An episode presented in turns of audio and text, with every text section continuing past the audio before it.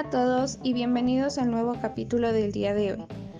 El tema que se abarcará será la ciudadanía e identidad digital.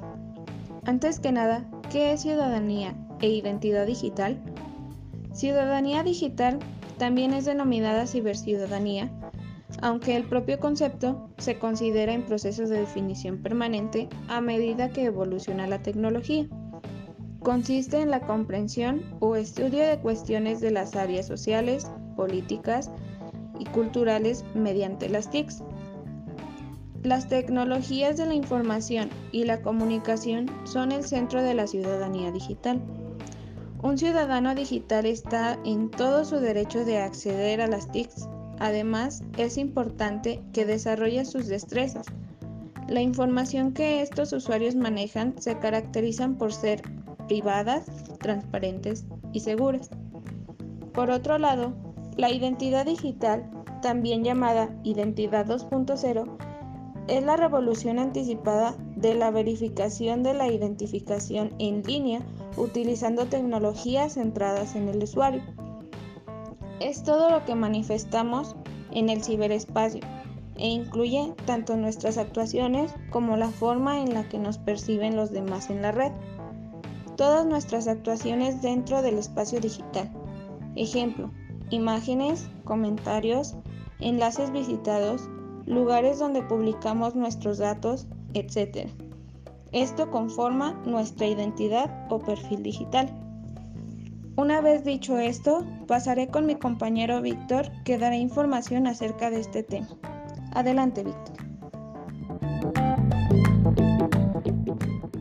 Muchas gracias, Víctor. A continuación les diré cómo se construye la ciudadanía y la identidad digital.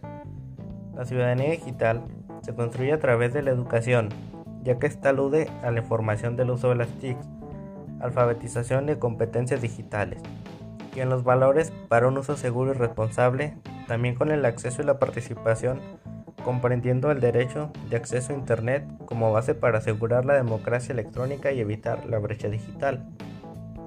Dentro de la ciudadanía digitales existen dos conceptos que están muy ligados, que son parte fundamental para el funcionamiento de estas. La prevención de riesgo de las TIC, sobre todo en menores con intención de garantizar una ciudadanía responsable y la democracia electrónica como herramienta que permita la participación más directa y así haciendo organización de grupos, controles y transparencias de la gestación de gobierno, etc. Construir una ciudadanía en entornos digitales resulta un esfuerzo que lleva conjuntos de sistemas que incluyen al Estado, la academia, empresas y sociedades civiles organizadas, así como cada uno de los que formamos parte de la sociedad desde los distintos roles que ocupamos. El desarrollo con equidad de nuestra sociedad implica considerar a la ciudadanía digital como un componente central para el ejercicio de la ciudadanía del siglo XXI. Implica el desarrollo de competencias que éstas permitan asumir y dar formación crítica a la información recibida de los medios y comprensiones del impacto social y económico de la tecnología. El respeto de las leyes y el conocimiento hacen movilización y defensa de los propios derechos en un entorno digital. Esto sería todo de mi parte. A continuación mi compañera Jenny les explicará cómo ser un ciudadano digital responsable. Gracias. Gracias Víctor y hola nuevamente a todos. En el capítulo de hoy daré mención a algunos tips para ser un ciudadano responsable. Empezaremos por la opinión libremente y la escucha de las demás opiniones.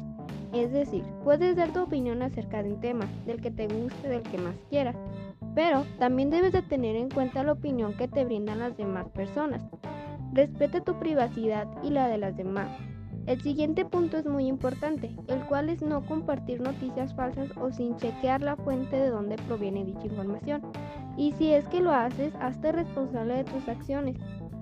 Intenta promover una cultura colaborativa y libre de discriminación. Y si ves actos de discriminación, denuncia este tipo de comportamiento. De igual manera, infórmate sobre los derechos que tienes en el Internet. Participa en comunidades y en temas que te interesen de forma activa. Para prevenir amenazas web, utiliza antivirus o un software de seguridad. Bueno, sería todo de mi parte. Espero que les haya servido esta información y que la pongan a prueba o en práctica. Ahora pasaremos con nuestro compañero Andy, que nos hablará acerca de la importancia de la ciudadanía digital. Adelante, Andy. Para finalizar, voy a decir algunas importancias sobre la identidad digital, que la primera de estas sería que funciona como credencial, y esta obviamente es la información importante, entre comillas, que la gente usa principalmente para identificarse. Eh, otro de estos serían como usuario, también obviamente, que por lo general eh, lo recopilan contrapartes con las que un individuo interactúa eh, con otros individuos y también que les ha dado su permiso. otro sería también como reputación, que esta es una identidad que se revela a través de la historia de un individuo eh, estos también a, menudo siguen a un individuo y pueden afectar cosas como, como ¿qué sería? Eh, oportunidades de trabajo, también de alquiler puede ser, eh, y entre muchas cosas también puede afectar. Pero creo que lo principalmente sería sobre su vida personal. En eso sí puede afectar pues bien, bien feo. Y esto es todo por el día de hoy. Así que adiós.